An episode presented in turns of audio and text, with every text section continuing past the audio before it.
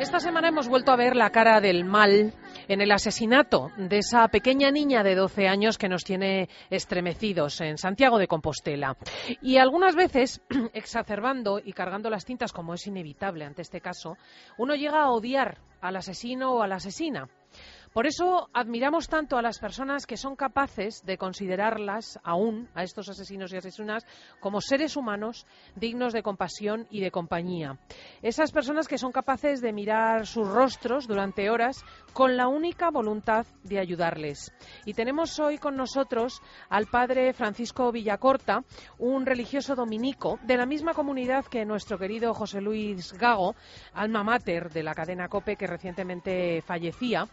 Y este señor, el padre Francisco Villacorta, ha recibido del Ministerio del Interior y de la medalla de plata al mérito social penitenciario por toda una vida al servicio de los reclusos y sus familias, visitándolos en las cárceles de Valladolid, de León y de Dueñas. Don Francisco, muy buenos días. Buenos días. Qué satisfacción saludarlo. Muchas gracias igualmente. Bueno, la verdad es que usted se ha pasado horas delante de delincuentes convictos y confesos, algunos muy peligrosos, los que se clasifican como FIES en, términos penitenciarios. Exactamente, sí. Mire, FIES significa fichero mm, de seguimiento, especial seguimiento. O sea, están considerados los más peligrosos de los internos de las cárceles, los más peligrosos, y llevan un régimen pues muy severo, prácticamente están aislados todo el día. Esos eh, les tienen de esa manera porque les consideran como muy peligrosos y hacen todo lo posible para, para no sé, hmm. para, para, retenerlos. Claro, es eh, lo cierto es que yo sé que algún funcionario no era muy partidario de dejar al padre Francisco a solas con estos presos. Eh, ¿Qué experiencia ha tenido usted con ellos? Pues mire, mm, sí, efectivamente, eh, me, me, gusta muchísimo que me haga esta, me haga esta pregunta.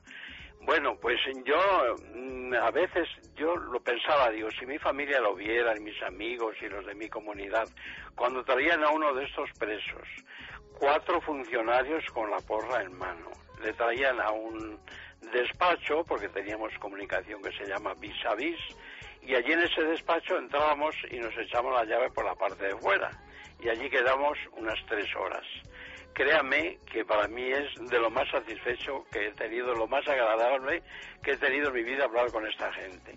Luego ellos, como apenas hablaban con nadie, y decían, me decían muchas veces, qué agradable es hablar con personas, con personas que te entienden, que te comprenden. Claro, yo siempre veía a la persona y por más que mm, queramos luchar, pues siempre en todos encontramos algo bueno y yo soy muy positivo en la vida y entonces yo siempre buscaba eso bueno y tengo unas satisfacciones enormes de tratar con esta gente, mm, pero muchas satisfacciones.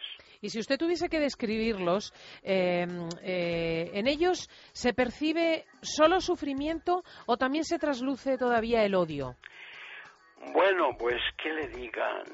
Por ejemplo, odio al sistema carcelario, sí, pero así odio a la sociedad y a las personas y sobre todo si hubo asesinatos, no, de eso no he descubierto en absoluto.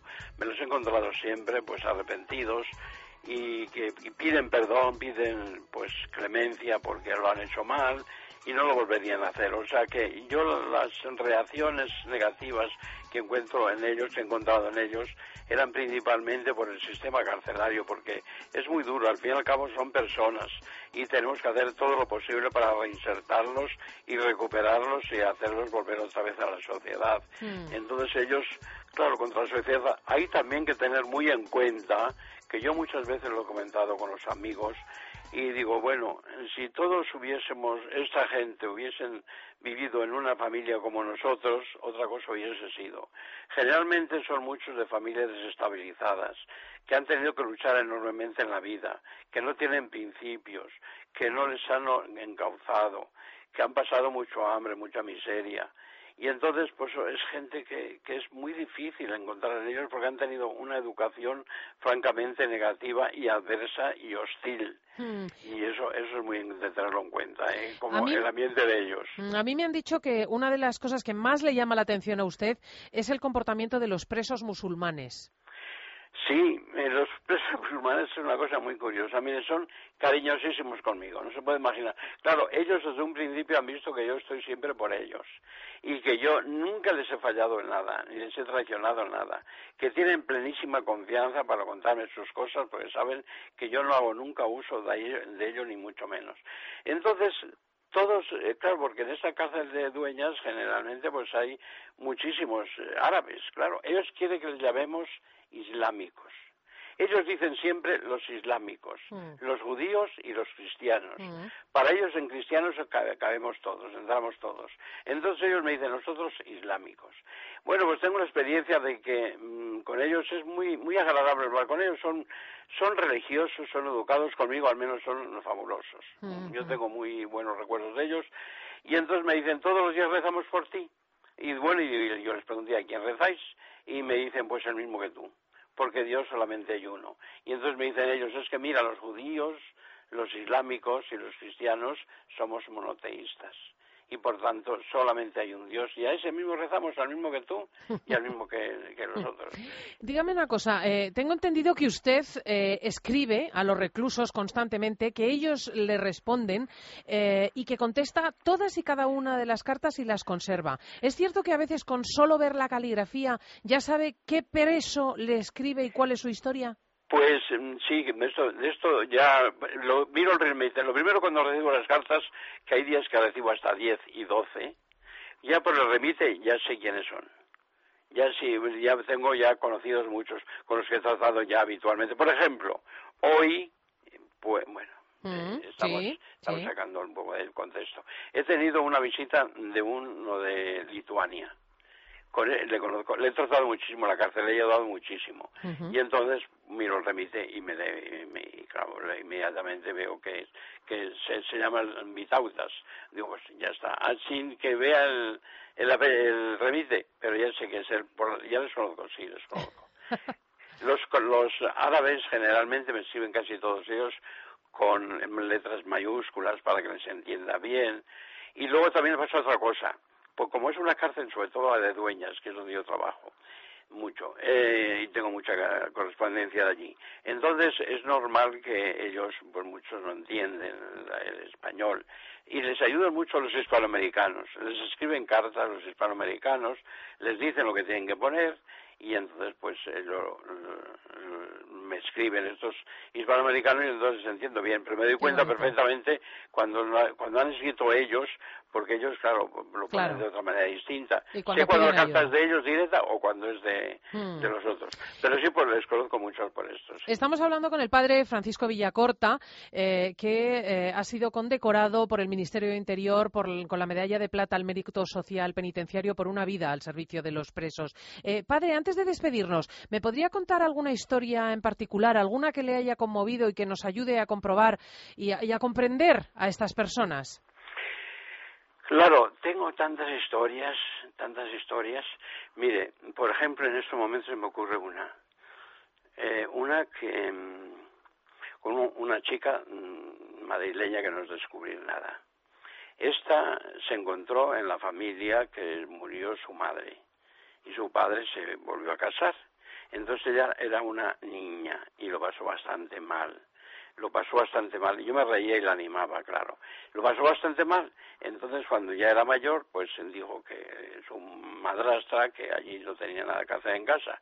Entonces la pobre se salió de casa. Mm. Y no sabía ni dónde ir. Entonces estuvo con unos ocupas. Y claro, estos ocupas le dijeron, aquí hay que aportar algo aquí no se puede vivir así de, de bobilis bobilis, hay que aportar algo. Mm. Y entonces ella, mm, pues dijo, bueno, pues voy a ver si puedo robar algo por ahí. Y, y la era muy difícil robar, dice que no, que no podía, que no podía robar. Entonces dijo, bueno, pues vamos a hacer la calle, vamos a hacer la calle, claro. a ver, a ver qué pasa. Y entonces me dice ella, estuve unos días y no se me acercó un tío a mí, dice yo, me, tuve un complejo de fea que, le tengo todavía y no se me ha quitado. Y claro, yo lo hacía, digo, no, mujer en absoluto, además tienes muchas cualidades, muchas cosas, pero la pobre lloraba, me lo contaba llorando. ahora ya está en la calle la pobre.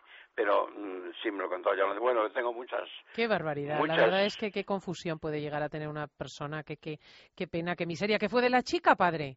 ¿Perdón? ¿Qué fue de la chica?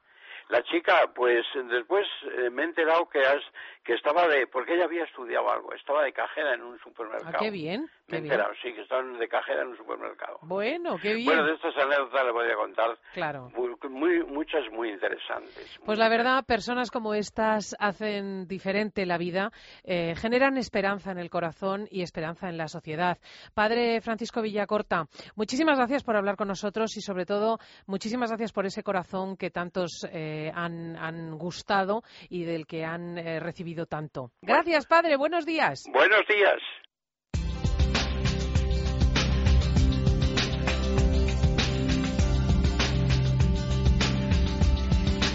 Bueno, nos pone música.